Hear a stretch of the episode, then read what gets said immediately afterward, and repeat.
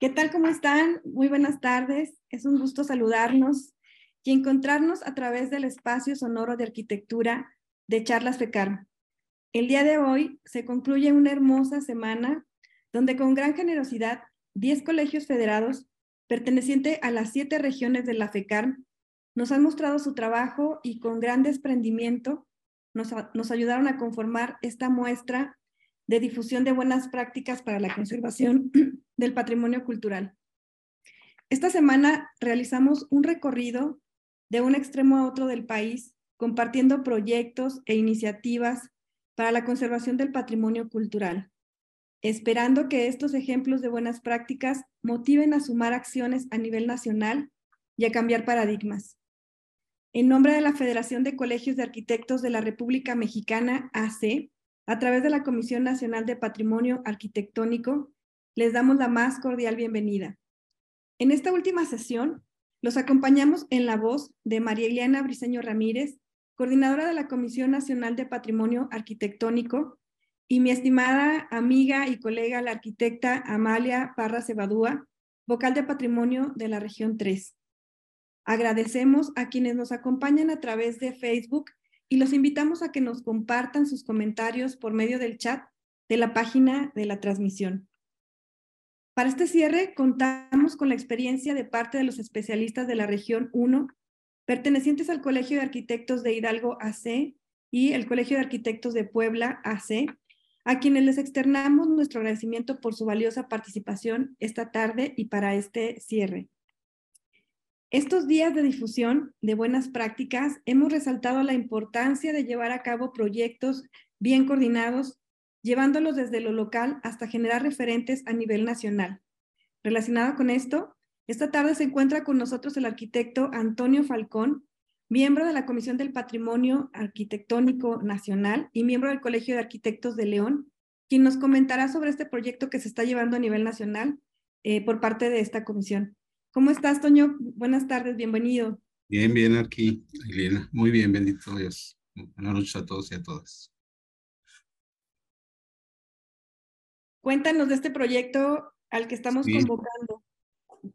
Pues ese proyecto se gestó aquí en la, la comisión que presides, eh, básicamente a, raíz de, de, que vemos que hay, que hay falta, carencia o a veces no, no hay una transversalidad en la normatividad que aplica para lo que es el patrimonio como tal, tanto la conservación como lo que es el, eh, la difusión, como hemos estado viendo mucho en esta semana. Entonces, a partir de esta, esta iniciativa de querer saber qué tenemos en cada una de las regiones y obviamente en cada una de las jurisdicciones de los colegios en cuanto al tema de, normatividad, para poder ver estas áreas de oportunidad en la cual aquellas regiones que tengan, eh, digamos, una, un, instrumento normativos muy bien establecidos, puedan compartirlas con aquellas regiones en las cuales hace falta o carencia de ellas. En, esta búsqueda, insisto, de, de, compartir y de buscar este, esas transversalidades. Entonces, eh, en, esta comisión, como les decía, queremos este, compartir este proyecto mm, el tiempo que dure y compartir eh, a todos ustedes los resultados. Eh, la siguiente, si me hace favor. Mm, la siguiente, por favor.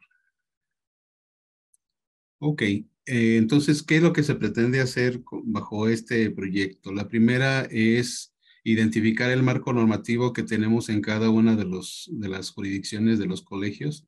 Para eso se ha hecho un instrumento que más adelante se los voy a explicar.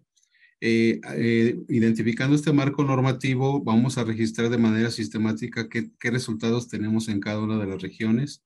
Vamos a hacer un análisis y obviamente hacer una, una estrategia de cómo podemos hacer la, el mapeo de la información y difundir los resultados ante, todos ustedes como una primera instancia. Es decir, a lo que me refiero como primera instancia, los primeros resultados son los que nos arrojan esto y, ver si efectivamente en este tiempo existan otras norma, otro marco normativo que pudiera ser eh, de manera simultánea, alterno a lo que estamos hablando, porque yo sé que esto no se ha realizado al menos en, en, en términos tan, tan, tan grandes, vamos, tan nacional. Entonces puede haber algunas dudas. Entonces, para evitar eso, se, van a arrojar primeros resultados y sobre esos primeros resultados quizás nos ayuden a, a obtener más información. Eso así se, se está pensando. Y por último, a partir de una segunda, este, digamos, eh, recolecta de datos o de datos definitivos, entonces ya hacer ahora sí los, los análisis y ahora sí las conclusiones.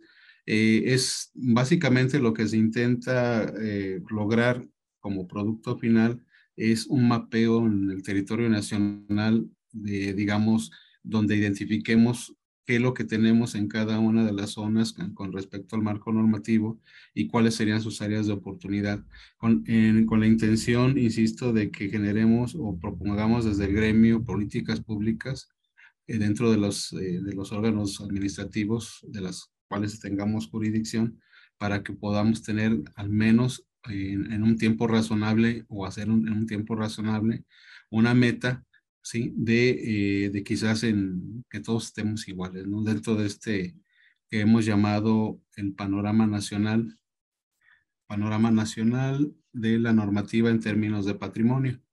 Eh, ese sería, digamos, a, a, grosso modo. No sé si me hace favor de la siguiente.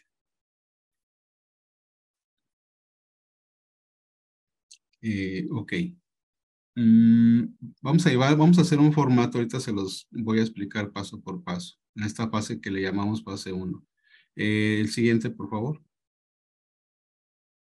Bien, eh, en, este, en este formato que les van a hacer llegar vía este, correo o, o lista de correos, queremos identificar dentro de este marco normativo qué leyes, reglamentos, códigos, catálogos, manuales que ya hemos visto aquí en esta semana, si hay alguna declaratoria en especial de, de, de zonas de monumentos en su región, algún nombramiento o cualquier otro este, nombramiento que sea local o estatal eh, con respecto al patrimonio.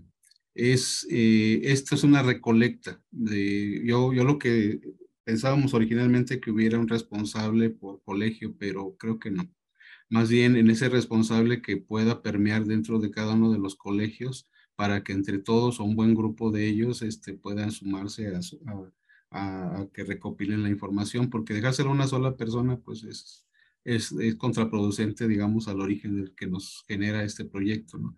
Sino que en, en todo, eh, dentro del mismo colegio sepan de lo que se está hablando y que dentro de todos podamos, digamos, recopilar la información.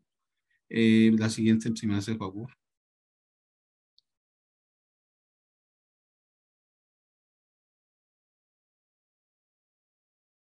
No sé si ya sería la última. Ok. Entonces, eh, aquí hay una, unas preguntas que son para podernos ubicar, o al menos ubicar eh, qué es lo que se, qué información es la que necesitaríamos. La primera es desde su perspectiva, el marco normativo aplicable al patrimonio cultural arquitectónico, ¿cómo es? ¿Es adecuado? ¿Es operable? ¿Existe pero no se aplica? ¿No existe ni se aplica? ¿O, o no hay iniciativa siquiera para hacerlas? Esta, esta información, lejos de ir, este, digamos, señalando quiénes sí, quiénes no, insisto, son en la búsqueda de áreas de oportunidad. Eh, en el Colegio de Arquitectos al que pertenece se hacen acciones en pro de la conservación del patrimonio cultural, sí, ¿cuáles serían? Y entonces a partir de estas intervenciones quizás podemos nosotros detectar otras, otras este, bases de información para poder hacer el mapeo. En caso de ser afirmativo, como decía, pues con que nos compartas e, estas acciones, ¿no?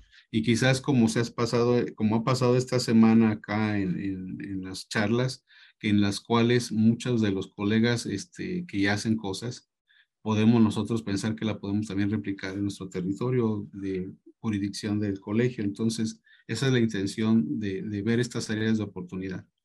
Eh, ok, eh, por último, pues agradecemos esta participación de que vayan a darnos en esta fase número uno. Y eh, tenemos algunos, bueno, estamos poniendo también un glosario por si hay, algunos compañeros que, que tuvieran eh, dudas sobre el concepto como tal. No los voy a nombrar, ya los van a ver ustedes en cada uno de su, de su correo. Y no sé si sería, el, creo que es la penúltima, la, la última, siguiente. ¿no? Sí, siguiente, por favor. Bien. Eh, la intención, insisto, sería recopilar en esta primera fase todo lo que es un marco normativo el que se acuerden o el que tengan a la mano en un tiempo, vamos a dar un tiempo razonable para ello, pero insisto, en una fase número dos vamos a volver a recopilar, porque va a ser, no, no queremos que sea ni algo eventual, no un evento, no, sino que sea efectivamente algo que podamos recopilar quizás cada año o, o irlo monitoreando cada año. Eh, es importante que al final de los resultados que se vayan a, ofrecer para todos ustedes, que, sepamos quizás en una especie de semáforo dónde estamos, en verde, en amarillo o en rojo, ojalá que nadie esté en rojo, y, y que, les demos estrategias para poder subir, eh, digamos, de verde a amarillo, ¿no? que sería lo ideal. Y en un tiempo muy, muy pronto, digamos, todos estamos en verde y creo que todos ya podemos manejar una política nacional de, de, en el marco normativo eh, de conservación, difusión, promoción, etcétera, etcétera, del patrimonio. Pero eso sería, digamos, eh, el objetivo ideal, que a partir de, de, la Federación de Colegios de Arquitectos de la República Mexicana y de nuestra, nuestra comisión como eh, ente que encabeza, logremos que se haga una política pública nacional de intervención, insisto, real sobre el patrimonio y que, y que hagamos diálogos, que eso creo que ha sucedido en, estas, en estos cinco días, que generemos diálogos entre nosotros para poder hacer algo eh, de que es nuestro, ¿no?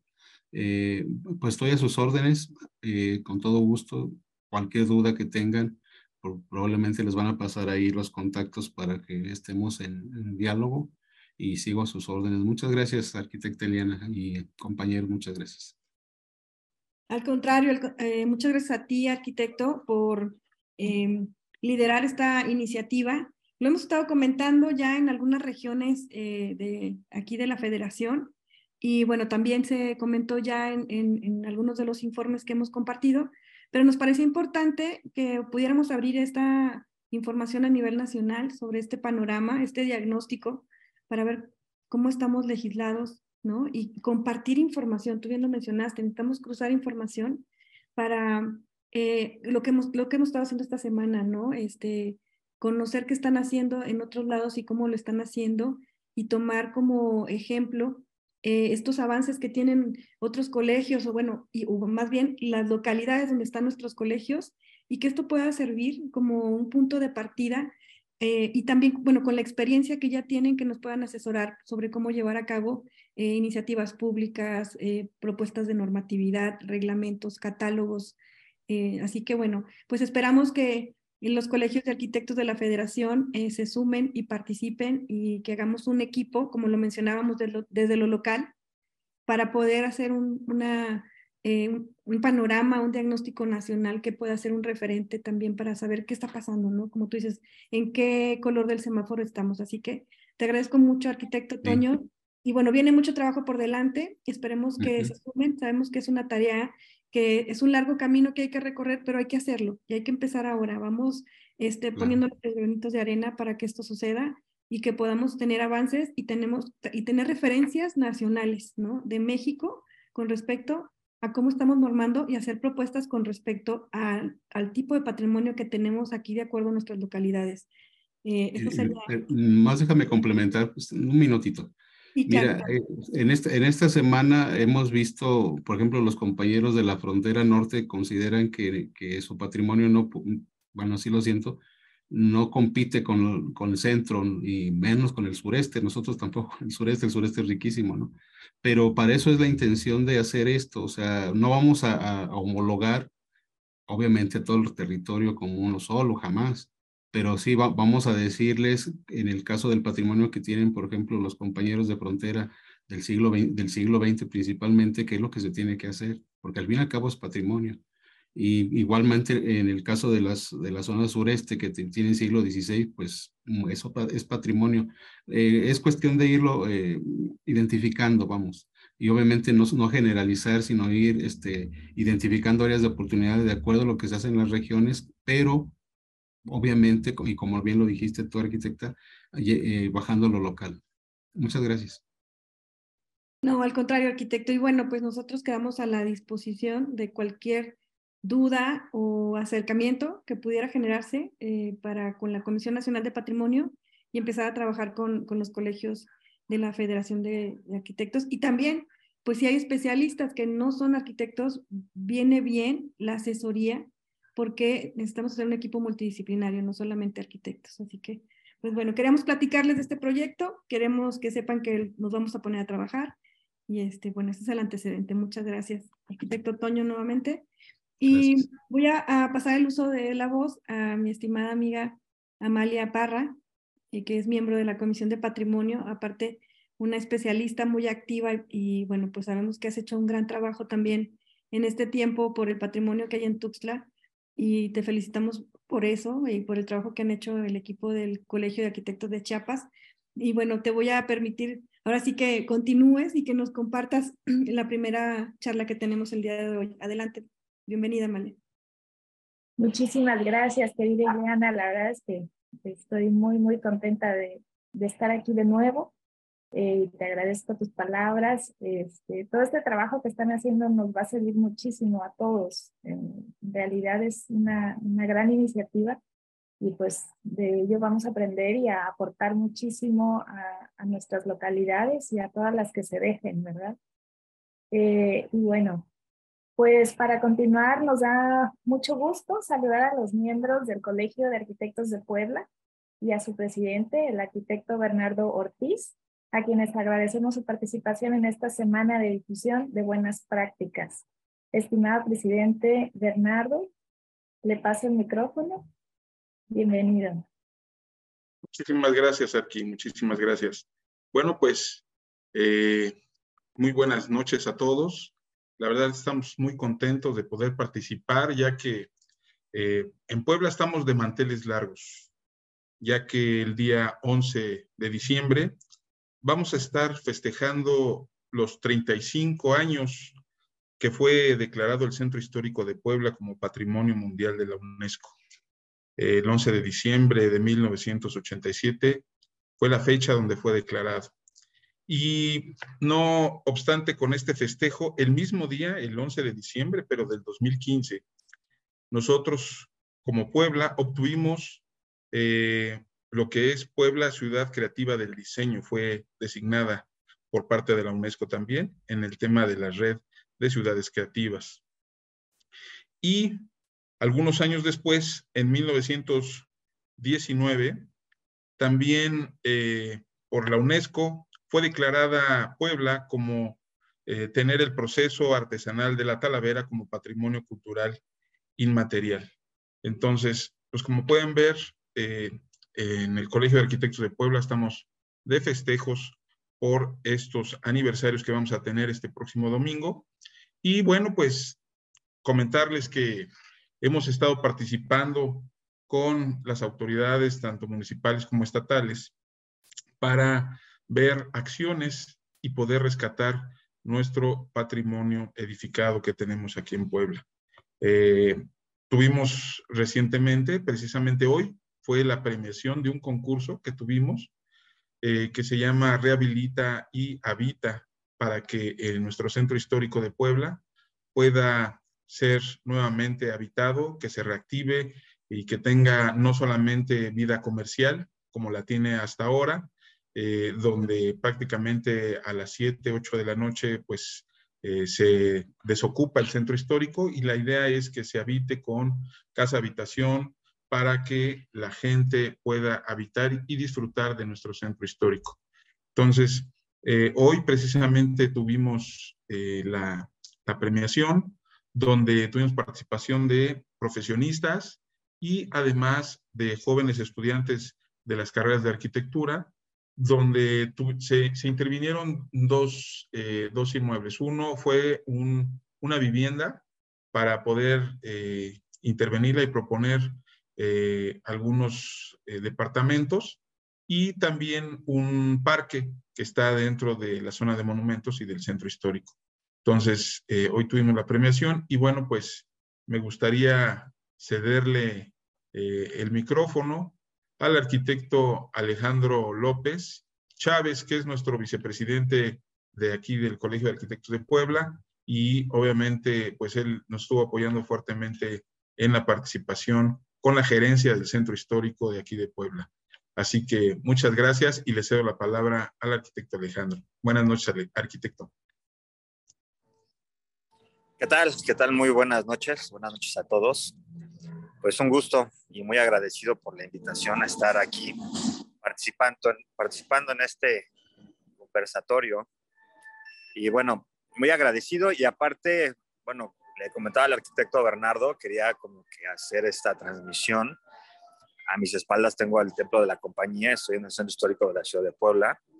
Y efectivamente, como bien lo dice el arquitecto Bernardo, el día de hoy tuvimos la eh, premiación de este concurso, que fueron alrededor de 35 proyectos presentados, o bueno, mejor dicho, participantes, que pues hoy se finaliza y en este momento, yo creo que a escasos 30 minutos, acaba de hacer el nombramiento de lo que es el Consejo de Ciudad Creativa, aquí en el Centro Histórico. Entonces, pues sí es una fecha bastante importante para para nuestra ciudad, porque hay varios elementos y varios eh, eventos que se están dando en pro de la conservación del patrimonio.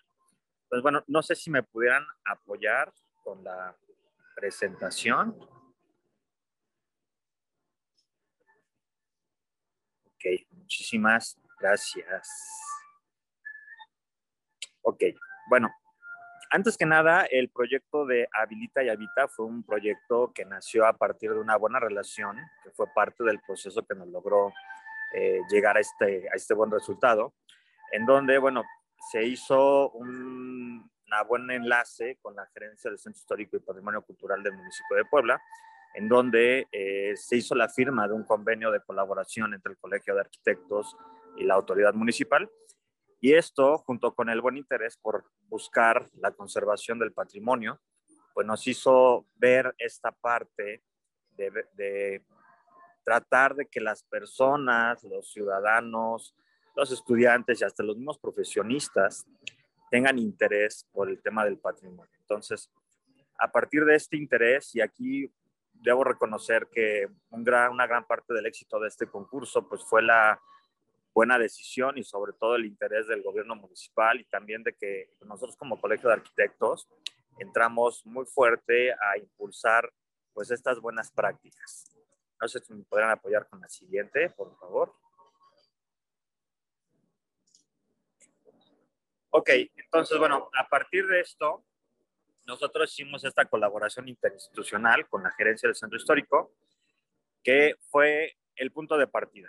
De hecho, algo que también nos ayudó muchísimo, pues fue que eh, ya había existido un acercamiento anterior, justo cuando fue el tema de cambio de gobierno de las autoridades y que fue un buen parteaguas para poder entrar y sobre todo que entraron con un tema de conciencia abierta. Entonces yo creo que esa es una parte muy importante que nos ayudó mucho al colegio para poder vincularnos y para poder abrir a participar en este tipo de eventos, sobre todo que fue un tema de participación entre el INA, entre Patrimonio Mundial, entre la parte de la gerencia, que es el tema municipal, y nosotros como Colegio de Arquitectos. Entonces, fue una vinculación bastante interesante que, bueno, dio un resultado que, pues lo estábamos comentando hoy en la mañana, que era la premiación, pues es como el primer concurso de muchos que esperemos que vengan. La siguiente, por favor. Este concurso, bueno, está vinculado en realizarse como el primer concurso de ideas, nuevas perspectivas para el Centro Histórico de Puebla. Aquí lo que nosotros buscamos y sobre todo se impulsó fue en colaboración del gobierno dar ideas para que las, sobre todo los jóvenes, aquí nosotros nos enfocamos muchísimo al tema de los jóvenes y nuestros colegiados, que los jóvenes le, le den la vuelta y tengan interés sobre el centro histórico. ¿Por qué? Porque al final estamos observando que la gran mayoría de nuestros jóvenes, su enfoque es en una arquitectura netamente contemporánea, lo actual, pero hay muy buenas áreas de oportunidad, sobre todo para poder darle vida, para poder reutilizar muchos edificios del centro histórico, que muchos de ellos ya están en proceso de destrucción por el mismo tema de que no están habitados, que no tienen un tema de mantenimiento. Entonces, es un tema bastante importante que parte de esta preocupación que tuvimos los organizadores, pues fue buscar que ellos, como los nuevos arquitectos que están en proceso de su capacitación y su proceso de enseñanza, pues le, le pongan interés al tema del centro histórico. La siguiente. Este concurso, bueno, está o va a enmarcar el 35 aniversario de la inscripción del Centro Histórico de la Ciudad de Puebla a la lista de Patrimonio Mundial, del 50 aniversario de la Convención sobre la Protección del Patrimonio Mundial Cultural y Natural de la UNESCO y el séptimo aniversario de la inscripción de Puebla a la red de ciudades creativas, que es un evento que de hecho hace unos minutos hubo un evento y el tema de eh, el nombramiento del consejo. Entonces, si podemos ver, hay varios actores que están interesados en el tema de la conservación y bueno, como arquitectos y como colegio de arquitectos de, aquí de Puebla, pues sí le tenemos mucho interés por esta parte de eh, conservar, preservar, reactivar y sobre todo darle este tema de seguridad al tema del centro histórico. Entonces, bueno, ahí es una parte pues interesante. ¿Sigue? ¿Cuál fue el objetivo de este concurso? Bueno, uno, promover la valorización del Centro Histórico de Puebla a través de proyectos conceptuales. Si bien entendemos que para poder hacer un proyecto en términos de conservación del patrimonio edificado es un tema técnico, eh, jurídico, con una complejidad bastante interesante, hay que entender que también nosotros a un nivel conceptual, sobre todo desde el punto de vista de jóvenes, pueden hacer aportaciones bastante interesantes, sobre todo entender que un edificio histórico se debe de fomentar y se debe de cuidar. Entonces, bueno, ahí sí es como un tema bastante, bastante interesante que parte como objetivo general de este concurso. Entonces, ¿qué fue lo que presentaron los participantes? Fueron ideas, fueron bocetos, fueron eh, conceptos de diseño, pero sin que partieran de la nada, sin que partieran de ideas sin un fundamento. Entonces también hay una preocupación que se vio mostrada entre la gerencia del Colegio de Arquitectos, pues es que haya una reglamentación de fondo que dé la base para poder implementar algún tipo de diseño. La imagen que tenemos en pantalla es el, la casa que se puso como parte del concurso. Esta casa pues fue la, eh, digamos que el modelo para poder generar este, concurso de ideas creativas. La que sigue, por favor. Bueno, ¿cuáles eran los objetivos? Uno, identificar, valorar y, diagnosticar cuáles son las áreas de oportunidad. Si bien es importante que los participantes y nosotros como colegiados demos este fundamento y motivemos a que puedan darle el interés, es importante que se haga un análisis. Entonces, parte de este concurso también era fortalecer la parte del análisis de los entornos, de la parte del contexto, el tema histórico, incentivar la parte de que las generaciones le den este interés y valor a nuestros edificios históricos y esto va a traer como resultado promover el diseño, promover esta parte de participación social y beneficio a las personas que puedan habitar o rehabitar el centro histórico. Entonces, esto da dos puntos de partida, uno en donde se hizo, te lo vamos a ver, la parte de edificio eh, privado y también la parte de espacio público, si bien, y es parte del por qué, pues a lo mejor este atrevimiento de estar transmitiendo desde aquí, desde la calle, pues es también ver que el centro histórico no es un edificio aislado, el centro histórico va de la mano con una integración a un contexto social, urbano, económico, y que al final un centro histórico para que se pueda conservar tiene que tener vida. Entonces, es la parte interesante que se debe de fomentar y sobre todo el parte de los objetivos específicos que se desarrollaron con este concurso. Aquí sigue. Ahora, nosotros aportamos y apoyamos el tema también de colaborar con la parte de conferencias introductorias, que también fue un trabajo muy, muy de la mano con la parte del gobierno municipal, en donde pues se daban criterios y conocimientos básicos para los participantes que no tienen un perfil académico y profesional como una maestría o especialización en conservación del patrimonio edificado. Entonces, estas conferencias lo que aportaban a los participantes, que de hecho se quedaron ahí en la nube, están en, en YouTube como videos de consulta, pues pueden ser parte de esos criterios para poder entender cuál es el fondo y la razón de hacer un proyecto que tenemos unas ciertas limitantes normativas que tenemos que respetar, así como algunos criterios que se deben de ver reflejados en una propuesta final. Entonces, bueno, este fue parte del procedimiento que nosotros fuimos trabajando eh, en compañía de la gerencia. O sea, aquí sí es como reconocer mucho esta labor de mucho trabajo de la mano. O sea, hubo un trabajo unilateral bastante, bastante bueno. Aquí sigue.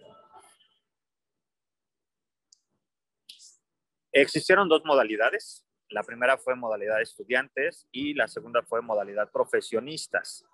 Dentro de esta, bueno, vamos a encontrar que eh, pues era delimitar cuál era el número de equipos, cuál era el número de, personas integrantes de cada equipo. En el caso de los jóvenes, se les dio la posibilidad de poder tener un tutor o un asesor externo. Obviamente debían de cumplir con eh, un porcentaje de carrera cursada para que ya pudieran tener un conocimiento, aunque sea básico, pero un poco más amplio como para poder entender el tema de la arquitectura, urbanismo y el tema de los entornos. Entonces, fue una parte de requerimiento. Y en la segunda, bueno, parte de la condición más fuerte, pues es que tuviera los conocimientos, que fuera un profesionista de la rama arquitectura, urbanismo, una carrera fin. Y un tema de condición que se puso por parte del gobierno era que no fuera un, un servidor público. ¿Sigue? Bueno, eh, hay dos categorías. La primera es el espacio público, que en esta categoría se eh, daba o se buscaba que se generara un funcionamiento social del espacio público, por lo que cada participante debía de integrar y articular funcionalmente el espacio y sobre todo vincularlo al tema del contexto.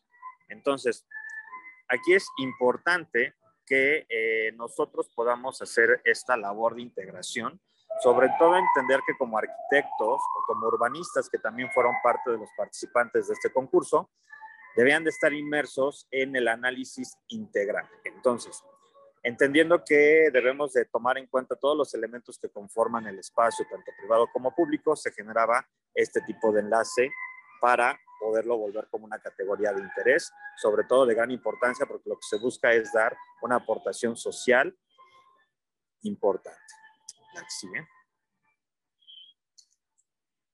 Dentro de esto, bueno, tenía algunos puntos específicos. La primera, pues es el tema de la accesibilidad y diseño universal, que es parte de lo que se busca, como también parte del tema de esta movilidad que viene ya marcada desde las normas o las leyes federales. Eh, también se buscaban estas partes de espacio de recreo, o sea, que, que el espacio público tenga esta nueva vida para que realmente las personas lo puedan disfrutar puedan hacer actividades de deporte, de juego, que hagan esta labor de convivencia, que es una de las partes importantes que se trata de reactivar, porque al final los espacios, no tienen esta vida, si no tienen este uso, al final el desuso, pues es uno de los factores que puede dañar en una manera hasta irreversible un edificio histórico. También se buscaba la implementación de nuevas tecnologías con la parte de infraestructuras sostenibles, eh, poder recuperar esta parte de seguridad, que salir a la calle sea un factor de seguridad. Y esto, ¿en qué comprende? Pues es que en el espacio público me brinde las características, que me brinde estos elementos de seguridad, confort, bienestar y sobre todo, donde pueda yo generar este, esta, mm, vamos a llamarlo, eh, participación o vivencia o convivencia con otras personas. Entonces, bueno, aquí es parte de lo que se busca reactivar con esta parte de ideas. Entonces también entraban los análisis ya un poco más técnicos en cuanto al tema de los usuarios, las personas que van de paso, que habitan ahí, viven ahí, sus necesidades, actividades y sobre todo también enfocándolo a que hay estos objetivos de desarrollo sostenible que también es parte de lo que eh, se toma como criterio, sobre todo porque se busca el tema del bienestar como ciudad. Entonces, es parte de los criterios que también tomó este concurso. ¿Sigue? Estas son las imágenes del espacio que se tomó como ejemplo para poderlo eh, intervenir como parte del concurso. Entonces, bueno, ahorita parte de esto pues es un proyecto en el que se va a, a generar esta presentación o esta propuesta para que también las autoridades pues puedan tomarlo como puntos de referencia. Entonces, pues son proyectos bastante interesantes los que eh, se presentaron y sobre todo que las propuestas pues están muy de la mano en este factor del el cuidado del espacio. Aquí sigue. En el apartado de vivienda, aquí se tomó una vivienda que pues ya tenía unas condiciones de, de daño bastante considerables. En esta, bueno, pues cuáles son los factores predominantes? Es la reutilización, revitalización y recuperación del inmueble para generar esquemas de vivienda en donde no nada más sea vivienda, sino que también se pueda apostar por los usos mixtos, en donde podamos aprovechar al máximo los espacios, podamos dar habitabilidad, podamos dar una buena eficiencia y sobre todo cuidando la parte de la tipología y los elementos restrictivos que nos puede dar desde el mismo inmueble hasta la parte normativa. La.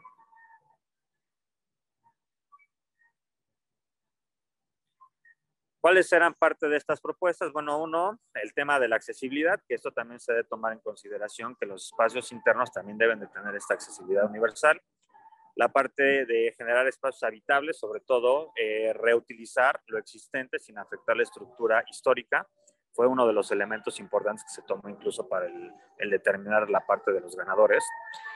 Eh, la parte de las ecotecnologías, los aprovechamientos sobre todo de agua, viento, asoleamientos, que son factores importantes que se busca que eh, se tomen en cuenta y en el caso de los jóvenes, pues sea un punto donde no lo, no lo pierdan de vista la parte del respeto del partido arquitectónico, que el proyecto como tal no afecte la estructura original, al menos el partido. Entonces, es uno de los criterios importantes que se toman en, se tomaron en consideración para el proyecto del concurso. La integración al contexto, que también es un elemento importante, y la parte de, eh, pues igual, la aplicación de los objetivos de desarrollo sostenible. La siguiente.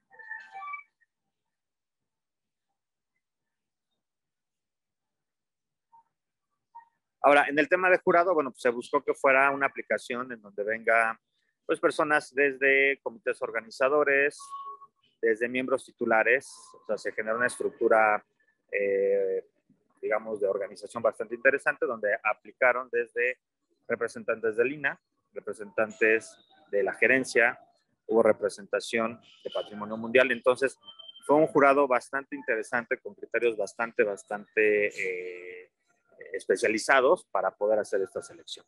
¿Sigue?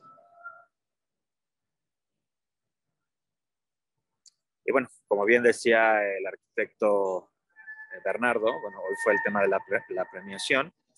Nosotros como colegio, pues dimos todo el seguimiento a, esta, a este proceso, apostamos mucho por este tipo de concurso, fomentamos esta labor con las universidades con las que tenemos un convenio, con, con, los que tenemos este acercamiento y vinculación, así como con nuestros mismos agremiados. Y bueno, resaltar que pues el ganador del primer lugar del concurso pues son miembros activos del Colegio de Arquitectos. Entonces, bueno, ¿eso qué quiere decir? Que también como colegio pues, se buscó que los participantes de nuestro, de nuestro colegio pues también se vean y participen en este tipo de iniciativas. Y sigue. Y bueno, ya con eso, pues sería parte de la participación. Eh, realmente este fue un concurso que es el primero que se genera, fue el primer enlace que se logró entre la autoridad municipal con el Colegio de Arquitectos.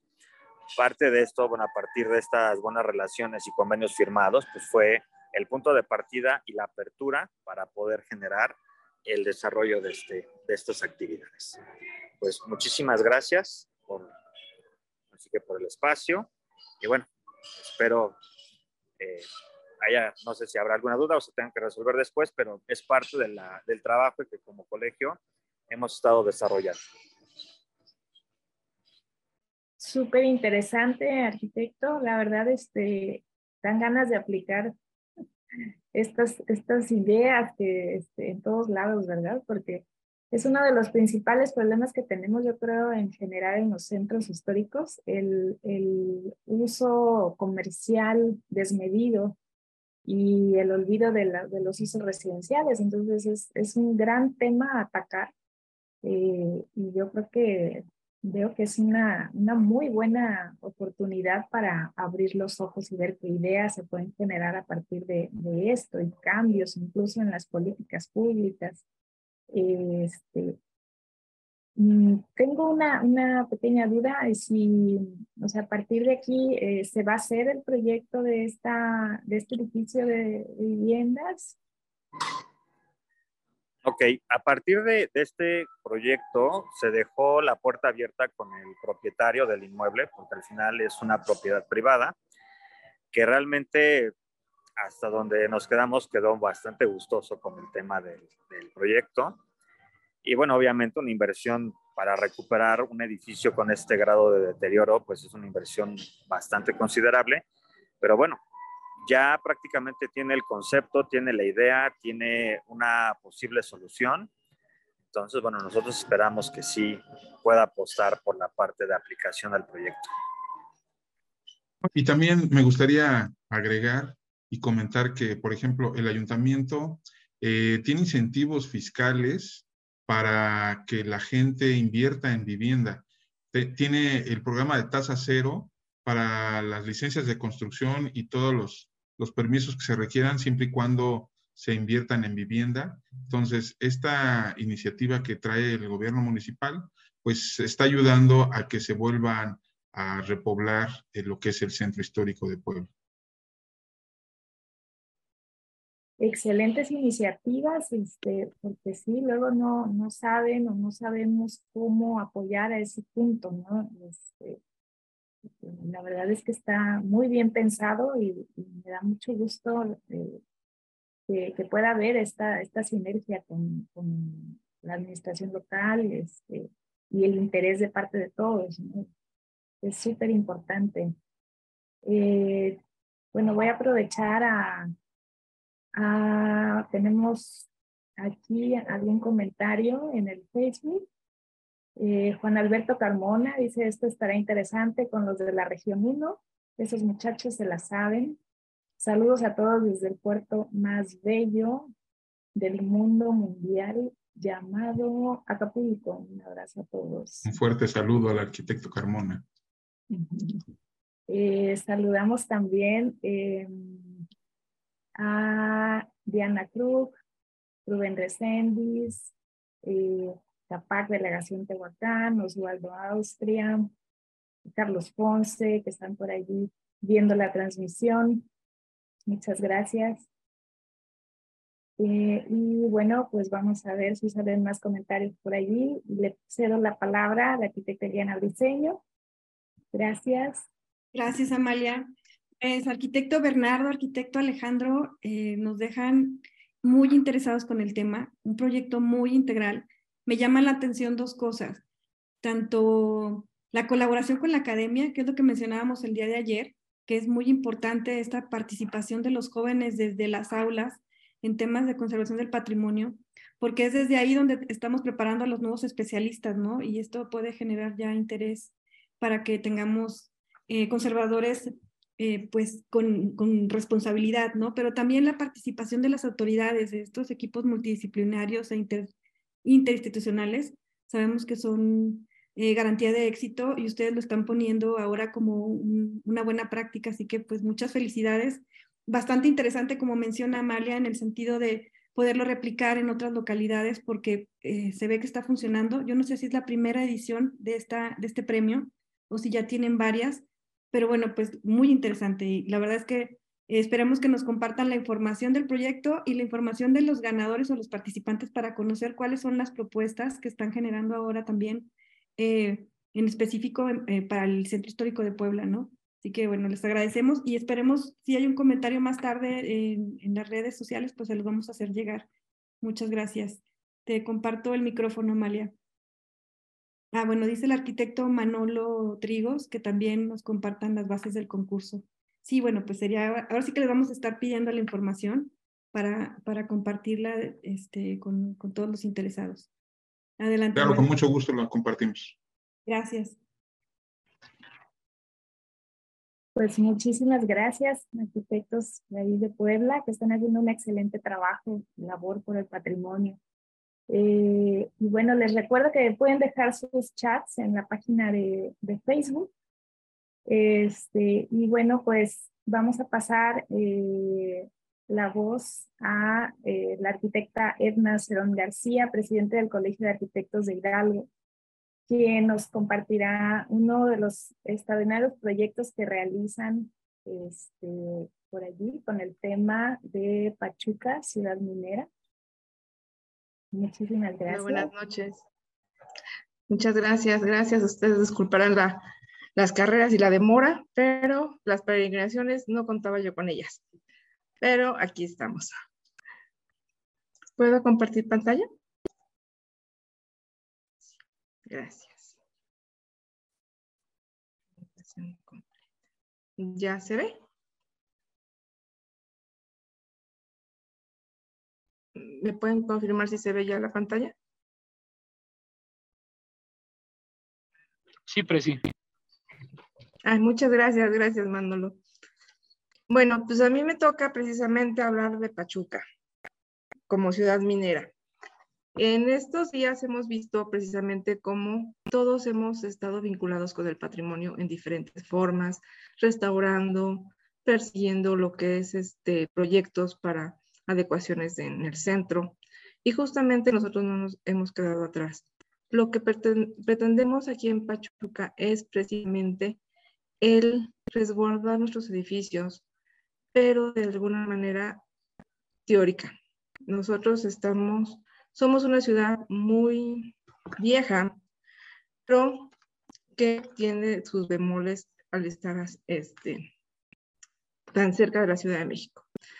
Precisamente Pachuca se funda en el siglo XV, cuando un grupo de mexicas llamadas Plachicuacán es un lugar estrecho con abundancia de oro y plata. Esto, cuando llegan los españoles en la conquista, lo ven como un punto donde pueden extraer esa riqueza. Y efectivamente así se hace. Pero a mediados del siglo XVI empiezan a hacer el auge minero, pero por el tipo de dificultad que tuvimos en el territorio, lo dejan. Pero hay alguien que regresa del siglo XVIII con, una, con otra visión. Y precisamente este personaje es Pedro Romero de Terreros, que es el conde de Regla. Todos ustedes lo conocerán como el fundador del Monte de Piedra. Y aparte, en su momento, tanta era la riqueza y la abundancia que teníamos en nuestro territorio, que fue el hombre más rico de la América colonial. Además que estuvo también un aliado, un socio de él, José Alejandro Bustamante y Bustillos. Pero en realidad, el personaje de Pedro Romero de Terreros es el que fue el fundador de los oficios de patio, las sesiones de patio y la amalgamación de, las, de los materiales. ¿Qué vemos? Nosotros teníamos muchísima riqueza. Esto es Pachuca en sus inicios, en 1750. Si se fijan, era una ciudad muy chiquita, con muchos cerros, donde las minas era lo que más llamaba la atención y explotábamos. ¿Qué pasa? Con esta amalgamación que él empieza a realizar, se viene el auge de la plata en esta zona. Pero si se fijan, aquí está Pachuca, en esta parte, y tenemos dos, dos minas muy, muy este, representativas, precisamente que es lo de Camelia y la hacienda de Loreto. Loreto es una de las minas que da más riqueza a lo que es Pachuca. Pero todos los numeritos que ven aquí en este mapa son yacimientos de minas. Entonces, bueno, era muy rico todo este tipo de, territorio. ¿Por qué les platico? Porque tenemos lo que son las haciendas de beneficio que va desde Pachuca, Huasca, hasta todo ese corredor que es donde tenemos nuestras haciendas y que son gracias a esta persona. ¿Qué pasa? Durante mucho tiempo vemos que se construyen, pero no se construyen aquí en México, digo, perdón, aquí en Pachuca. La gente, los que tenían el, dinero, no construían en Pachuca, se iban hacia la Ciudad de México. Y eso hace que aunque la riqueza salía de aquí, ninguna construcción se hacía. No tenemos esa riqueza que tiene, por ejemplo, Zacatecas, que también es una ciudad minera. Guanajuato. Entonces, ¿qué pasa? En un momento voltea Pedro Romero de Terreros hacia Pachuca y dice, bueno, vamos a empezar a construir cosas para que la gente se quede a vivir aquí. Y es presidente el convento de San Francisco, donde él es el mayor beneficiario, donde está él provee para la construcción precisamente del convento. Y es el principal convento que tenemos aquí en la ciudad de Pachuca. Si se fijan, pues ha tenido sus remodelaciones y todo, pero sigue conservándose de una manera muy particular todo el complejo conventual. Y tenemos una que otra construcción, tenemos que las mismas familias de Pedro Romero Terreros, el segundo conde de regla, su, su heredero, lo hace y es precisamente la Casa Colorada, que es ahora una escuela primaria, pero se sigue ocupando, o sea, realmente tiene ese mantenimiento, sigue vivo el inmueble y eso nos ayuda a que no se deteriore y que siga funcionando. La presidencia en este momento precisamente es la Casa Rull, donde en el siglo XIX, por iniciativa de Francisco Rull, que es otra dueño de la, de la compañía minera en su época, empieza a construirla y es donde tenemos el ayuntamiento, que también gracias a eso, esa casa la tenemos realmente íntegra de como estaba, no tiene problemas de, deterioro, al contrario, se ha conservado, se han conservado los vitrales, es uno de nuestros monumentos este, que más queremos y más queridos y más pedimos que se conserve. Pero, ¿qué creen? Nuestro monumento más grande precisamente fue en la época de Porfirio Díaz con el reloj monumental, donde el 15 de septiembre de 1910 se conmemora el centenario de la independencia en México. Y pues lógicamente de ahí pues hemos venido celebrando el 2010, que fueron los 100 años, el, el centenario, el bicentenario de la independencia de México, el centenario de la revolución. Es un elemento muy representativo y que nos da identidad como pachuqueños. Nuestro reloj ha tenido Mm, de alguna manera lo hemos podido conservarlo, siempre tratando de que tenga mantenimiento, la cúpula, el reloj, el, funcionamiento de la máquina del reloj es, se trajo de Londres, de hecho es una réplica o es más bien de la misma fábrica del Big Ben. En este, entonces imagínense cuánto queremos a nuestro reloj. Lo que sí ha cambiado mucho es la plaza. La plaza ha tenido muchas modificaciones, pero bueno, la identidad es donde la tenemos y queremos reforzarla. ¿Qué pasa? Ahora en este consejo directivo que, presido, buscamos no precisamente catalogar eh, los inmuebles que ya todos conocemos y que todos estamos orgullosos de ellos. Como vemos en esta imagen, el reloj, la universidad, el banco, o sea, elementos que todos conocemos y dentro de cualquier lado puedes obtener información. Este, precisamente este trabajo que lo hicimos con nuestro coordinador de arquitectura patrimonial, la coordinadora del catálogo, que es precisamente una arquitecta, ya ahorita ya está titulada, que hizo sus prácticas profesionales con nosotros. Ella fue la que inició este proyecto. Entonces, eh, buscamos catalogar vivienda, vivienda que en un abrir y cerrar de ojos volteamos y ya no están. ¿Por qué? Porque a lo mejor el INA no la ha protegido, porque nada más están los paredones, porque la familia ya se mudó, ya se murió, y los hijos pues no le tienen tanto cariño al inmueble. Entonces necesitamos saber qué teníamos. En esto, estos son los, precisamente los que participaron, el arquitecto de Patrimonio Cultural, José Baristo Guerrero Zarco, y la coordinadora de Patrimonio Cultural de Hidalgo, precisamente la, la arquitecta Carolina Hinojosa Trujillo. Y los que participaron fueron los niños de servicios y práctica, donde ellos cada mes me entregaban una ficha y eso hemos arrojado, yo creo que un poquito más de 50 eh, elementos catalogados dentro de nuestra ciudad, en el puro centro. Les voy a mostrar dos investigaciones que hicieron los muchachos, muy interesantes, porque al final de cuentas no, lo no los encuentran la información en los libros tienen que ir a tocar puertas, tienen que ir a buscar la información. Y este, este en particular, en Arrasolo 500, es una casa que está en una esquina, tiene sus detalles arquitectónicos muy representativos, está en el centro de la ciudad, pero lo más interesante de esta casa es que la gente se abrió sus puertas a nosotros. Y nos contó la persona que lo adquirió, que es Melitón Holguín conocido como el abuelito de nacionalidad británica. Nosotros tenemos muchos descendientes británicos por las minas. Ellos trabajaron las minas. Entonces, mucha gente de ese lado del mundo se vino eh, y ciertas costumbres se quedaron, como por ejemplo el paste. El paste viene de allá. Y este, que nosotros lo adoptamos, lo mexicanizamos, lo, ahora sí que lo adoptamos en Pachuca. Y este, es un elemento ya muy representativo precisamente de nosotros. Pero si se fijan, la investigación es algo que, que ellos buscaron, que ellos trabajaron, les enseñaron todo lo que la información de la familia tiene. La vivienda tiene 130 años, entonces son tres generaciones ya en esa familia que nos hicieron el favor de abrirnos sus puertas y poder conocer un poquito más de ellos y de la casa.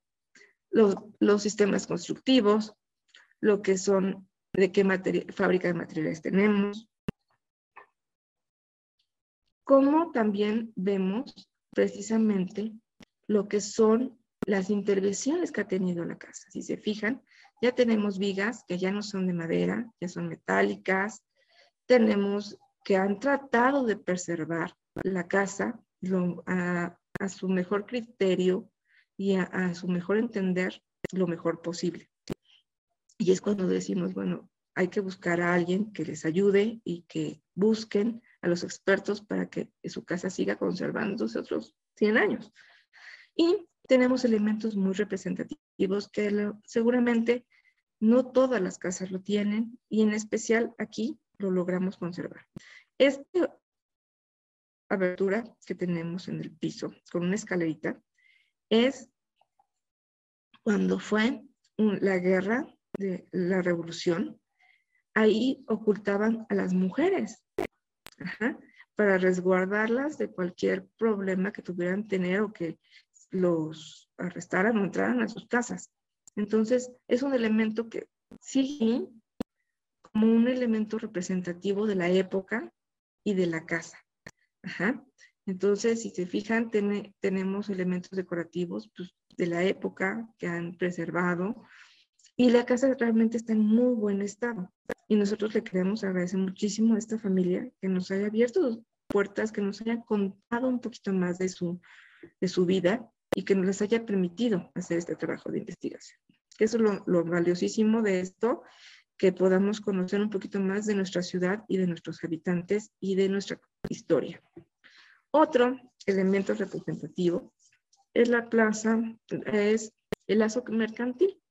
Precisamente es una tienda que tiene muchísimos años, está en el mero centro de la ciudad, donde está el primer cuadro, donde está la, la salida a las minas, donde están todos los barrios mineros.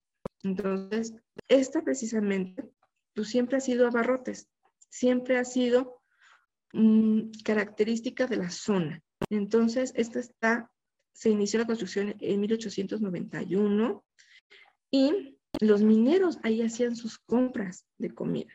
Entonces, esta tienda y el edificio tiene muchísimos años en uso y con el mismo giro.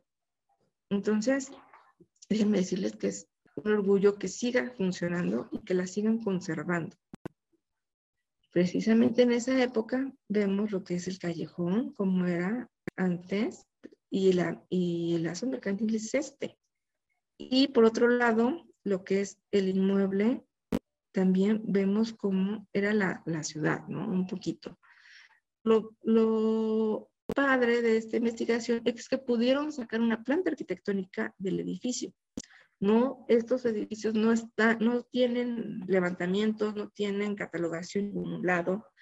Eh, el INAE nada más cataloga de alguna manera en estos puntos las fachadas y no los inmuebles, porque al ser propiedad privada no pueden acceder a ellos. Entonces, creo que es muy importante tener el testigo de estos inmuebles que tenemos en nuestra ciudad. ¿Por qué les digo esto? ¿Qué pasa? Aquí tenemos lo que es el primer hotel que se tiene memoria en la ciudad de Pachuca, que es el Hotel Mesones, ahora Hotel Unión, y después pasó a ser el Hotel Independencia y ahorita está cerrado por remodelación. Pero este hotel tiene desde 1861 y ahí se quedó el coronel Porfirio Díaz. Y precisamente tenía que combatir aquí a los conservadores, Leonardo Márquez y Félix Zuluaga. ¿Qué pasa? Este es un elemento muy representativo de la ciudad y está justamente enfrente de la Plaza del Reloj. Entonces está nuestro primer cuadro, que es un hotel que realmente ha tenido poca intervención, lo han conservado y lo que pretendemos es que lo sigan conservando y que busquen que no se deteriore como nos pasó con este hotel. Este hotel también fue de los primeros, sigue estando en el centro de la ciudad. Eh, está una cuadra antes del reloj, Funcionaba como hotel con restaurantes. Si se fijan, es un hotel muy bonito. La verdad, yo sí tuve oportunidad de entrar y es en ese un hotel muy representativo de la época, con sus escaleras, sus balcones, sus pasillos. Muy bonito. Pero vean en lo que está en este momento. Nada más nos queda la fachada. La verdad, y creemos que pues, nosotros tenemos la obligación como colegio, como ciudadanos, como arquitectos, de que no se nos dé esto, ¿no? Buscar la manera de que nuestro patrimonio se conserve y siga prevaleciendo. No por una inversión, a lo mejor por tener más habitaciones o por tener un edificio más moderno, perdamos. Alguna época, si se fijan, la foto donde está Noriega, ven muy unificadas las fachadas. Hubo un periodo donde todos querían ser pueblos mágicos. Lógicamente, Pachuca no es un pueblo mágico. Pero en ese momento el presidente municipal en turno, pues quería tener esa imagen de pueblo mágico. Entonces mandó a hacer fachaletas en los edificios, ya no importaba la época, no importaba de, dónde, en, qué, en qué época se habían construido, a hacer fachadas a todos y perdimos arquitectura en sus fachadas del siglo XX eh, modernismo, que pues, al final de cuentas ya se habían obtenido, ya se habían ganado un lugar en el centro. Y ahora tenemos puras fachadas que son pues pura escenografía. Entonces, tratemos de cuidar, de no perder nuestros centros, de no perder nuestra identidad, que eso es lo que yo les pido. También tenemos un, un elemento muy representativo muy interesante el cine Alameda, que es un cine que lo equiparaban con Bellas Artes. Precisamente también fue hecho en la época de Porfirio Díaz. Si se fijan, o sea, es un elemento que tiene una majestuosidad en su fachada. Tiene, ahorita todavía nada más conserva la fachada, literalmente, y la cabina donde estaba la, la proyección también todavía está el proyector, ya no funciona, ya nada más está el puro aparato, pero ¿cómo permitimos o pretendemos tener una ciudad con, con mucha representación? Si nosotros a la vuelta de la esquina lo venden, lo convierten en una tienda de conveniencia y todo el interior ya no existe. El cine se perdió y nada más tenemos nuestra, la fachada. Entonces, creo que hay que valorar, lo hemos platicado durante toda la semana, buscar ese valor, buscar ese valor de nuestra historia, de nuestros centros, rescatarlos y darle posicionamiento de la época ya, ¿no? Respetarlos y volverlos una parte de nosotros. Nosotros tenemos todavía los barrios donde ah, estaban los mineros, edificios, calles, casas, donde estamos buscando precisamente trabajar en esa identidad, que no nos despoblemos. Los, es, los, nosotros tenemos graves problemas, y yo no porque nada más Pachuca, sino en varios puntos de, las, de la República Mexicana, donde se están despoblando los centros de la ciudad. Hay que volvernos a nuestras raíces, no perder esa arquitectura que de alguna manera nos está dando la identidad como, como municipio, como ciudad y también como mexicanos. Este precisamente es otro elemento que tenemos en el centro. Si se fijan al fondo está el cine Alameda. Y este era precisamente otro cine, que era el cine Ireta. El cine HT, lo mismo, volvemos a lo mismo. Ya nada más está la fachada, si te fijan, ya le faltan muchos elementos. Ya la estructura del edificio se ha conservado medianamente, pero por dentro no hay nada. Ya es un estacionamiento de dos niveles y abajo es una, ya sea restaurante, comercio de pago, o sea, ha cambiado mucho. Pero son dos elementos que son de diferente época, muy representativos de la ciudad y que nada más tenemos las fachadas. Ojalá podamos buscar nosotros ese punto medio de rescatar a nuestros edificios, pero nuestros edificios a lo mejor cambiarles el uso, pero el cambiar el uso no quiere decir que quites todo lo de adentro y nada más te quede la fachada, ¿no? O sea, yo creo que nosotros eh, buscamos conservarnos, cuidarnos y esa identidad que nos da a todo el mundo. Pues esto es Pachuca, esto es mi ciudad, que tenemos alrededor muchísimas cosas, pero eso sí, la producción de plata, ojalá se hubiera quedado por aquí, en esta ciudad, y hubiéramos tenido un auge, como lo tuvieron otros estados. Nosotros dependíamos, éramos parte del Estado de México, y ya a la hora que nos independizamos, pues mucha de la riqueza ya se había ido. Y no tenemos los elementos ni las representaciones de iglesias tan majestuosas como una catedral, como una catedral de, Zacatecas. Entonces, esos elementos se nos perdieron por la cercanía, precisamente la cercanía, todo, todo se iba precisamente a donde lo distribuían, lo vendían, que era la Ciudad de México. Y nosotros siempre nos quedamos como ciudad de paso. Entonces, ahora crecemos, hemos estado creciendo hacia, precisamente hacia el sur, de la Ciudad de México, y el centro se quedó del otro lado, donde tenemos que volver a, a replorar, a incentivar a que la gente regrese al centro a visitar, pero no a visitar, a que se queden y consuman y que conozcan lo que tenemos. Esta es mi ciudad. Yo les agradezco mucho que nos escuchen desde acá.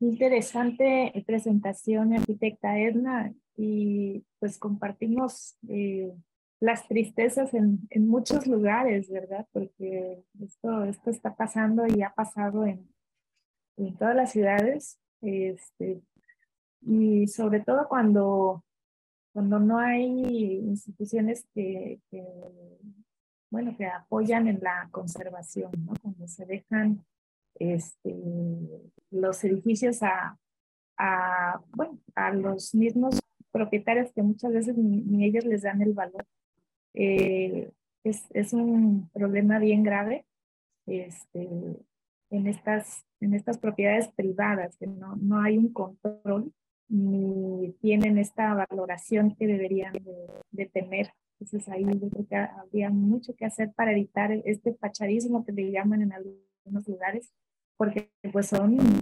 son, qué son edificios eh, hermosos que se han perdido, o sea, no es nada más la fachada, ¿no? Es todo el inmueble y toda la, este, el uso que tenían, pues hace falta mucho trabajo en este sentido.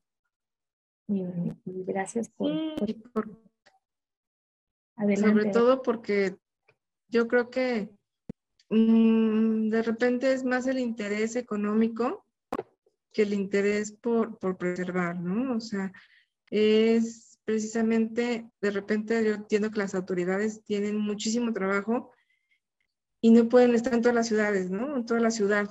Ya cuando volteas ya se te cae, ya te, desapareció un inmueble, ¿no? Y dices, híjole, ¿qué pasó? si el fin de semana o en la noche estaba ahí, ¿no? Así es, definitivamente. arquitecta Eliana, si tiene algún comentario. Muchas gracias. Edna, bienvenida y muchas gracias por tu presentación. La verdad es que yo estuve desde, desde que se concretó la posibilidad, bueno, desde que se definió que íbamos a llevar a cabo la semana de difusión, en la primera persona que pensamos invitar, eh, tú lo sabes, Edna, fue a ti. Eh, me parece que es un proyecto muy interesante cuando me platicaron de él. Realmente estaba así, o sea, se me hizo eterno llegar al viernes para poder escucharlo y creo que suma como una aportación en cuanto a la historia que tiene eh, la ciudad, o sea, estamos, ¿qué estamos dejando a, las nuevas generaciones, no? O sea, nosotros conocemos cierta parte de la historia, eh, vemos los inmuebles de una manera y sabemos cómo se han transformado, pero quienes vienen detrás de nosotros, ¿cómo lo, cómo lo van a poder identificar? Entonces creo que con este documento tú estás compartiendo esta parte de la historia que quizá a nosotros ya no nos va a tocar poderla platicar como hoy, pero sí va a estar transmitido a través de un documento y creo que es bien importante incluso enfocarnos en los niños, ¿no? Que son la siguiente generación, que, que es la que se va a hacer cargo de nuestro patrimonio y creo que tú comenzaste ya una iniciativa que es la pauta para empezar a difundir el patrimonio que tienen antes de que pues desaparezca, ¿no? Porque con estas nuevas tendencias, como lo mencionaron ahorita en el comentario, este, cierras la puerta y sales al otro día y ya no hay nada. Entonces digo, lo digo, pero realmente me preocupa, ¿no? O sea, sí es preocupante porque estamos a contrarreloj con el tema de que tenemos inmuebles que, que no están habitados, tenemos inmuebles que de pronto también eh, ya el, el, paso del tiempo, la falta de mantenimiento, pues está deteriorándolos, ¿no? Y, y también hay inmuebles que, eh, si bien no, no mantienen su uso original, que son rentados, el tema de que el dueño no esté al pendiente del mantenimiento es una situación muy peligrosa. O sea, hay muchas circunstancias que eh, son un, una, un semáforo para que podamos nosotros este, empezar a, registrar ¿no? Lo, que tenemos y, dejando testimonio. Así que bueno, me parece eh, un ejemplo que, que, es importante que pudiéramos tomar en cuenta para replicar a nivel nacional. Así que bueno, mi felicitación y toda mi admiración a, a tu trabajo, arquitecta Edna, y al Colegio de Arquitectos de Hidalgo. Muy bien. Muchas gracias a ustedes, Liliana, muchas gracias. No, a ti. Y bueno, esperamos que nos compartas la información también para, para poderla hacer llegar. Este, ya eh, saludamos a, nuestro presidente Marco Vergara. Todavía no lo vamos a, dar el uso de la palabra. Eh, todavía lo tenemos en, espera. Nada más queremos eh, compartir unos comentarios que tenemos en el chat de las personas que nos están viendo en Facebook. Arquitecta Amalia, te comparto el micrófono para que nos apoyes. Gracias, Liliana. Eh, bueno, del arquitecto Froilán Antonio Esposa Blanco tenemos muchos comentarios, una pena que no los había visto, eh, pero este, nos da sus saludos a la arquitecta Mariana Diseño, eh, invitados especiales desde el sur de Tamaulipas, hermosas ciudades y bellos puertos de Tampico, Madera y Altamira, unidos por lo urbano, es verdad. Excelente, mi estimado colega arquitecto Juan Antonio, por compartir información, propuestas y catálogos para la realización de un diagnóstico a nivel nacional. Gracias por compartir conocimientos, experiencias del patrimonio arquitectónico de acuerdo a cada región. También, eh, bueno, dar las gracias este, por, por la iniciativa del excelente proyecto para mejorar acciones para rescatar el patrimonio arquitectónico a nivel nacional de cada región. Es muy importante conocer y respetar la normativa, reglamentación y leyes para la conservación del patrimonio arquitectónico. Compartirlo a través de cada colegio de arquitectos incorporados en nuestra honorable y distinguida Federación de Colegios. Eh, excelente e interesante presentación del concurso en la preservación del, la, y conservación del patrimonio arquitectónico, mi estimado colega arquitecto Alejandro. Eh, muy bien. ¿Y qué más? Bueno, excelente presentación. Historia de la ciudad y minería de Pachuca, mi estimada colega y amiga arquitecta Edna, hermosas edificaciones históricas que se encuentran bien conservadas y que son joyas como patrimonio arquitectónico. Muchas felicidades a todos los arquitectos y arquitectas, así como a las personas que intervinieron para la conservación y preservación eh, de las edificaciones arquitectónicas. Saludos cordiales, mi estimada y amiga Edna. Gracias también por su aportación y comentarios. Teníamos varios comentarios de, del arquitecto Stoilán que no habíamos leído. Este, y también desde eh, la página de la federación, eh, Toño Falcón, en un evento de hoy escuché una máxima que el ponente expuso así. La ciudad habla de sus habitantes y sus habitantes hablan de su ciudad. ¿Cómo queremos que sea nuestra ciudad? Nos coloca como actores y no espectadores. Excelente reflexión, arquitecta Edna. Luis Vázquez, los felicito por este esfuerzo por conservar nuestro patrimonio que es de los mexicanos y es muy importante cuidar para las nuevas generaciones eh, que, los, que conozcan su historia, la historia de su ciudad. Marisol Sánchez Magdaleno, felicidades por todas las experiencias compartidas durante esta semana. Fue un evento muy nutrido. Maribel López Solórzano, saludos cordiales desde Irapuato, Guanajuato. Temas muy interesantes. Eh, hasta aquí los comentarios. Le cedo la palabra de nuevo, Martiliano. Muchas gracias, muy amable Edna. Pues estamos ya en la recta final, ya para cerrar esta semana. Eh, y bueno, como mencionamos, estuvimos eh, cinco días contando este viernes, que aparte agradecemos a quienes nos están sintonizando en este momento, porque es viernes, es, ya es noche y bueno, pues ya empezó el fin de semana seguro estamos de que eh, posterior se van a dar tiempo de, ver la transmisión o escuchar el podcast, pero sí me gustaría comentar eh, que es muy importante eh, que uno de los objetivos de la federación es acercar la arquitectura y el patrimonio cultural a todos y consideramos que esta semana se vio consolidado con el fomento y desarrollo de estrategias para la conservación del patrimonio que aquí se difundieron por parte de la Comisión Nacional de Patrimonio. Esta comisión es parte de la estructura orgánica de la federación, lo que permite que podamos dar continuidad a los proyectos y que podamos también abonar en el desarrollo de los colegios federados. Eh, quisiera pedirle a nuestro estimado amigo, presidente, el arquitecto Marco Vergara Vázquez, presidente del Consejo Ejecutivo Nacional 2122, si puede compartirnos un mensaje para que podamos hacer el, cierre de esta semana y que nos compartas pues también cuáles son tus impresiones de estos cinco días que estuvimos trabajando desde la comisión con los colegios, quienes fueron los protagonistas eh, de, de estas sesiones. Adelante, bienvenido. ¿Cómo estás, Eliana? Pues buenas noches. Tomaré las palabras de Vero Zambrano. Buenos días, buenas tardes, buenas noches, donde quiera que nos estén viendo. Este, te agradezco a ti y a los 10 colegios que estuvieran participando en esta semana de difusión y a la red de, especialistas que tiene la Comisión Nacional de Patrimonio, que como vimos, el gremio desde diferentes eh, sillas, eh, vimos a Olga de, allá de Guanajuato, tenemos otros arenas como Emilio Lara, la misma Denise Arandia, eh, que que están en nuestro gremio, pero tienen una posición eh, en el gobierno y con la ayuda de ellos y nosotros, eh, de nuestras trincheras, pues tratamos de proteger el patrimonio de todos. Eh, nosotros como la federación ahorita estamos tratando de difundir las buenas prácticas como ustedes lo han visto esta semana.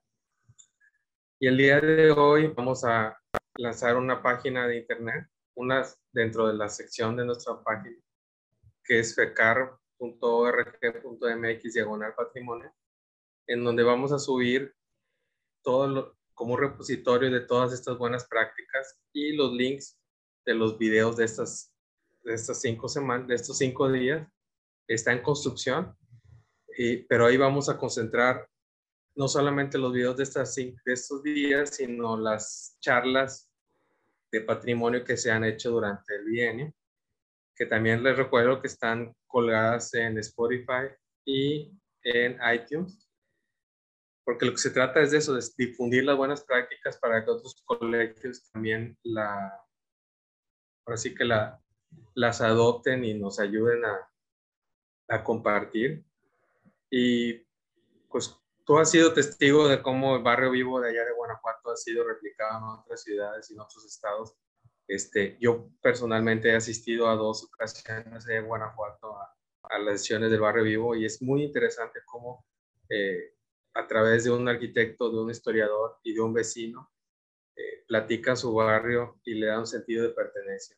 Eh, esta buena práctica se ha replicado y esperemos que con esta transmisión de las prácticas de los 10 colegios también se sigan eh, replicando estas prácticas en toda la federación y difundir nuestro patrimonio. Eliana, Edna, Manolo, Bernardo y todos los involucrados, muchas gracias y felicidades.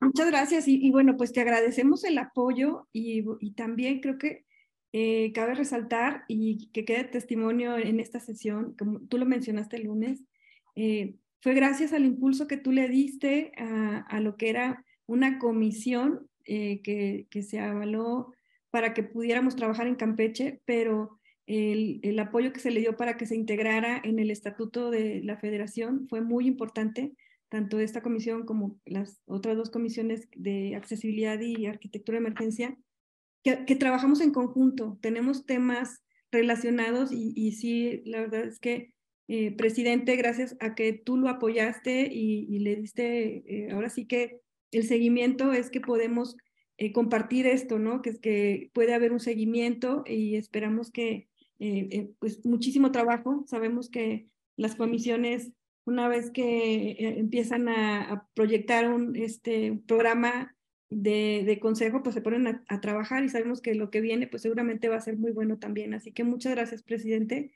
Eh, por tus palabras, por el acompañamiento durante esta semana y bueno, pues por todo el apoyo para los, los proyectos que hemos desarrollado desde la Comisión de Patrimonio. Y no te despedimos, más bien vamos a pedirle también a la arquitecta Victoria Rodríguez, que se encuentra con nosotros, la presidenta electa de la Federación. Eh, le agradecemos su presencia, estuvo con nosotros para presentar un proyecto del Colegio de Arquitectos de Celaya, pero en esta ocasión le vamos a pedir a ella, como presidente electo eh, de, de la FECAM, para el 23-24, si nos puede compartir un mensaje también para cerrar esta semana de buenas prácticas. Adelante, bienvenida, Vicky. Hola, Ili, buenas noches a todos. Me da muchísimo gusto saludarles. Y bueno, pues a mí no me queda más que hacer extensiva las felicitaciones que he escuchado. La verdad que toda esta semana y todo lo que has venido haciendo en tu comisión, la verdad que me congratulo y extiendo mi felicitación hacia ti, hacia tu compromiso hacia toda la divulgación y sobre todo que estás valorizando o poniendo más valor a lo que ya tenemos. Y eso me da muchísimo gusto, ¿no? Que nos hagas conscientes de toda la herencia de patrimonio cultural que tenemos en cada una de las ciudades, en cada una de las regiones, que se da de forma diferente, que se le da un valor de forma diferente. Y bueno, pues no me queda más que felicitarte a ti y a todos los que han sido tus cómplices, porque sé que esto no lo has hecho sola, Sé que te han apoyado desde diferentes fronteras o desde diferentes puntos de la República Mexicana. Y también estoy segura que esto va a trascender con la federación. Ahorita me da mucho gusto el saber que se va a poner toda esta información de forma virtual, digámoslo así, con acceso libre en la página. Este, bueno, reitero mi mensaje, ¿no? O sea, me da mucho gusto que estés haciendo esto y cuentas con todo mi apoyo para darle seguimiento a este y otros programas dentro de la comisión. Y estoy segura que se va a sumar más gente y estoy segura que este proyecto pues se va a hacer mucho más exitoso. Entonces, enhorabuena por todo tu empeño y dedicación. Y bueno, pues muchísimas felicidades a ti y a todas las personas que te han venido ayudando, porque sé que esto es un trabajo colaborativo y también sé que tienes otras metas y otros retos, entonces pues cuentas con todo mi apoyo y pues vamos a seguir trabajando. Felicidades. Muchas gracias. Les agradecemos a ambos, al arquitecto Marco Vergara, a la arquitecta Victoria Rodríguez, pues por este apoyo, por su presencia esta tarde, que es importante porque estamos poniendo la muestra de que en México trabajamos en equipo, ¿no? Y trabajamos por promover la conservación del patrimonio de la arquitectura histórica, pero también de la arquitectura, bueno, pues que en determinado momento eh, se va a volver parte de nuestro patrimonio, ¿no? Así que, bueno, les agradecemos mucho. Y antes de cerrar, están con nosotros miembros de la comisión. Está aquí el arquitecto Manuel Trigos del Colegio de Arquitectos del Estado de México. Arquitecto, eh, ¿quieres dejarnos un comentario antes de que nos despidamos?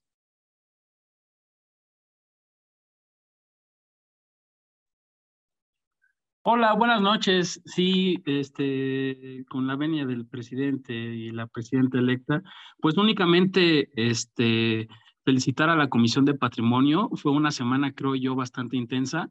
Hubo casos de éxito, hubo resultados, pero sobre todo creo que hubo propuestas, ¿no? y este, situaciones que podemos replicar en nuestros estados. Atendamos a la normatividad que nos compete y yo creo que podremos ir sumando a estas buenas prácticas del cuidado del patrimonio arquitectónico y yo creo que desde la trinchera de la federación se pueden hacer muchas cosas. Hace rato lo comentaba muy bien, estimada arquitecta eh, Iliana, eh, las próximas generaciones o las futuras generaciones que son el hoy, creo que tienen ese compromiso eh, de saber identificar su patrimonio, ¿no? ¿Por qué no hacerlo a través de la federación? Eh, nuestra competencia como colegios de arquitectos o como colegios de profesionistas siempre ha sido eh, apostar por la capacitación y la profesionalización o el desarrollo profesional continuo, que son palabras que ha usado muy bien nuestro presidente Marco. Y yo propondría quizá un curso de catalogación de inmuebles, ¿no? De monumentos para que a partir de ese momento podamos proponer entre las instancias que nos competan este, este tipo de, eh, ¿cómo lo puedo decir? Eh, obtener resultados para que nuestras ciudades cuenten con esos catálogos completos y de alguna manera también tratar de buscar las, este, ¿cómo se llaman estos cuando son las declaratorias de centro histórico, ¿no? De muchas de nuestras ciudades que no las tienen y al no tenerlas, pues los municipios no se enteran cuánta riqueza tienen, ¿no? En sus centros. Entonces, yo creo que sería cuento. Eh, les agradezco mucho la invitación de también haber formado parte de, esta, de, de este ciclo y nos vemos pronto en nuevos proyectos. Muchas gracias, Manolo. Te agradecemos también la participación que tuvieron el día lunes con, con el catálogo que ustedes llevaron a cabo.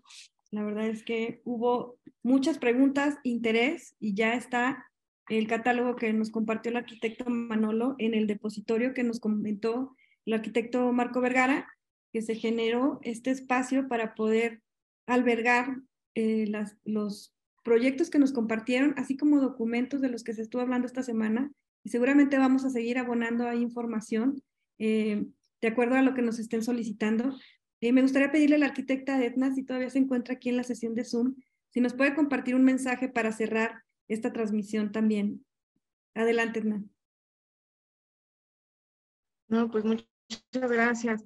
Creo que hubiera estado padrísimo que hubiera estado todas las regiones, ¿no? Pero creo que la 1, la 2 y no sé, creo que era la, no me acuerdo la otra región que fueron las que participaron.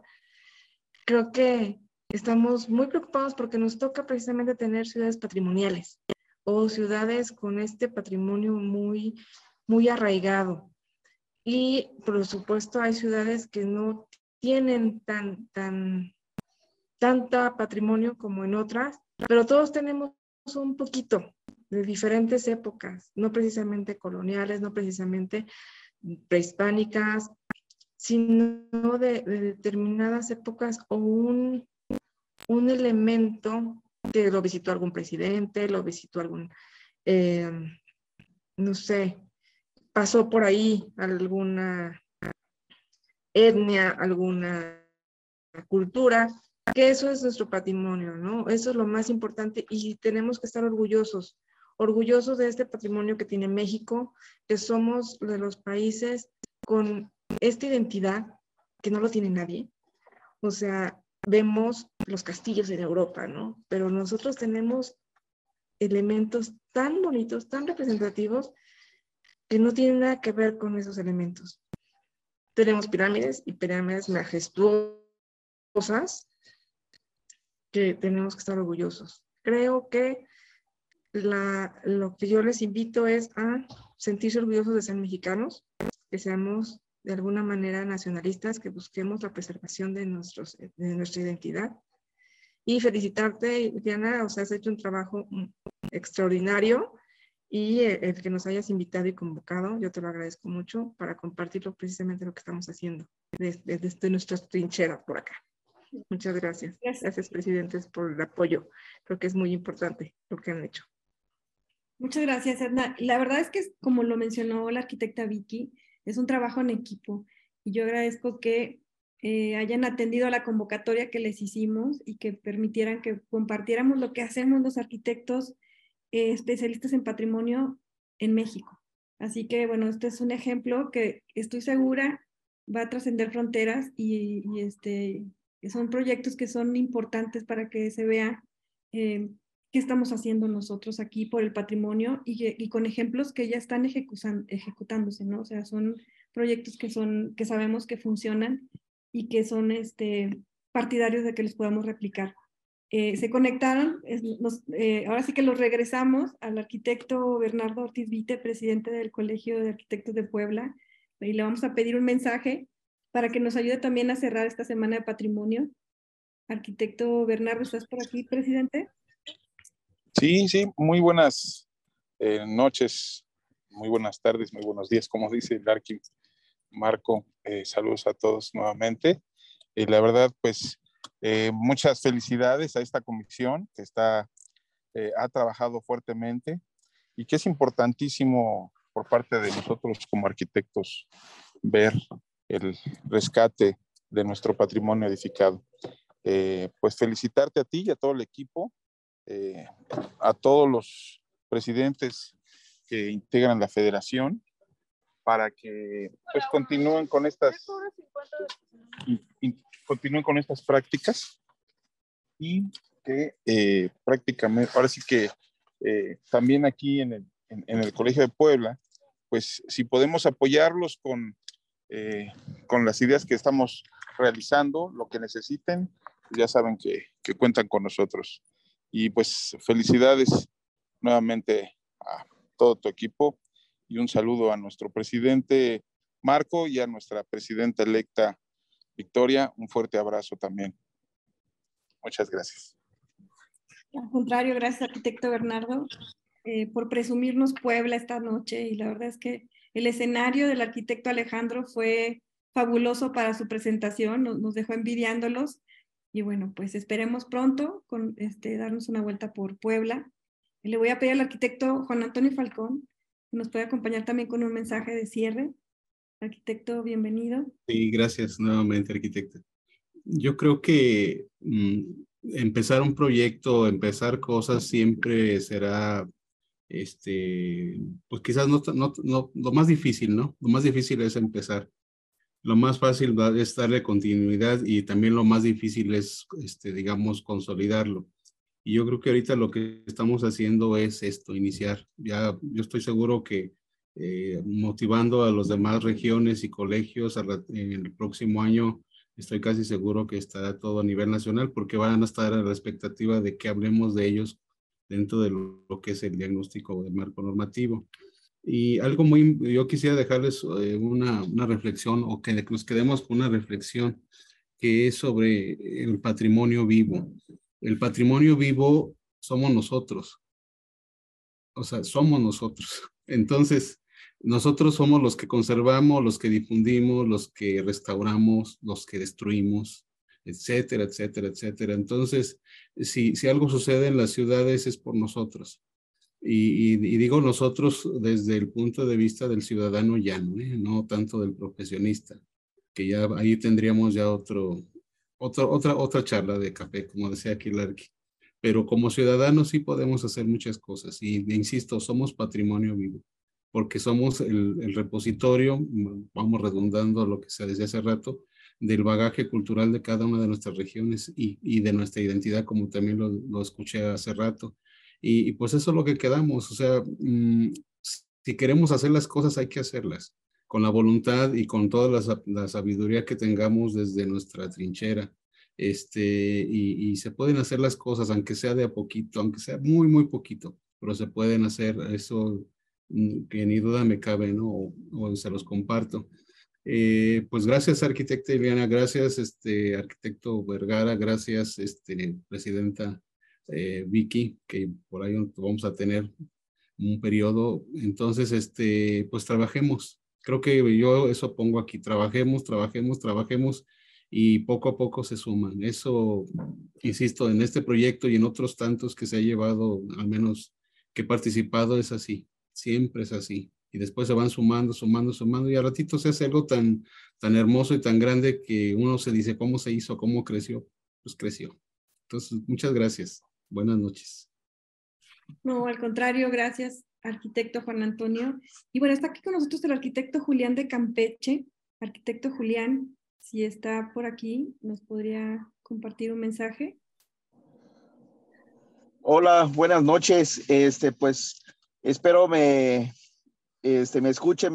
venimos ahorita todavía manejando. Me detuve para, pues, para poder despedirme. Por eso seré breve. Más que nada agradecerles, agradecerles a todos porque esta semana fue muy nutritiva para todos los que, pues, de alguna manera estamos interesados en el patrimonio y que queremos dejar esta semilla para que todos los colegios que se sigan sumando a esta iniciativa que, el arquitecto Vergara y tú, Iliana, pues han podido este, iniciar y que esto no sea nada más que el principio de una, este, pues una hermandad en este sentido, ¿no? Eh, la tarea del patrimonio siempre ha sido muy difícil y, este, y muy tediosa. Y entonces vamos a sumar esos esfuerzos para que salgamos adelante. Les agradezco nuevamente y que estén todos bien.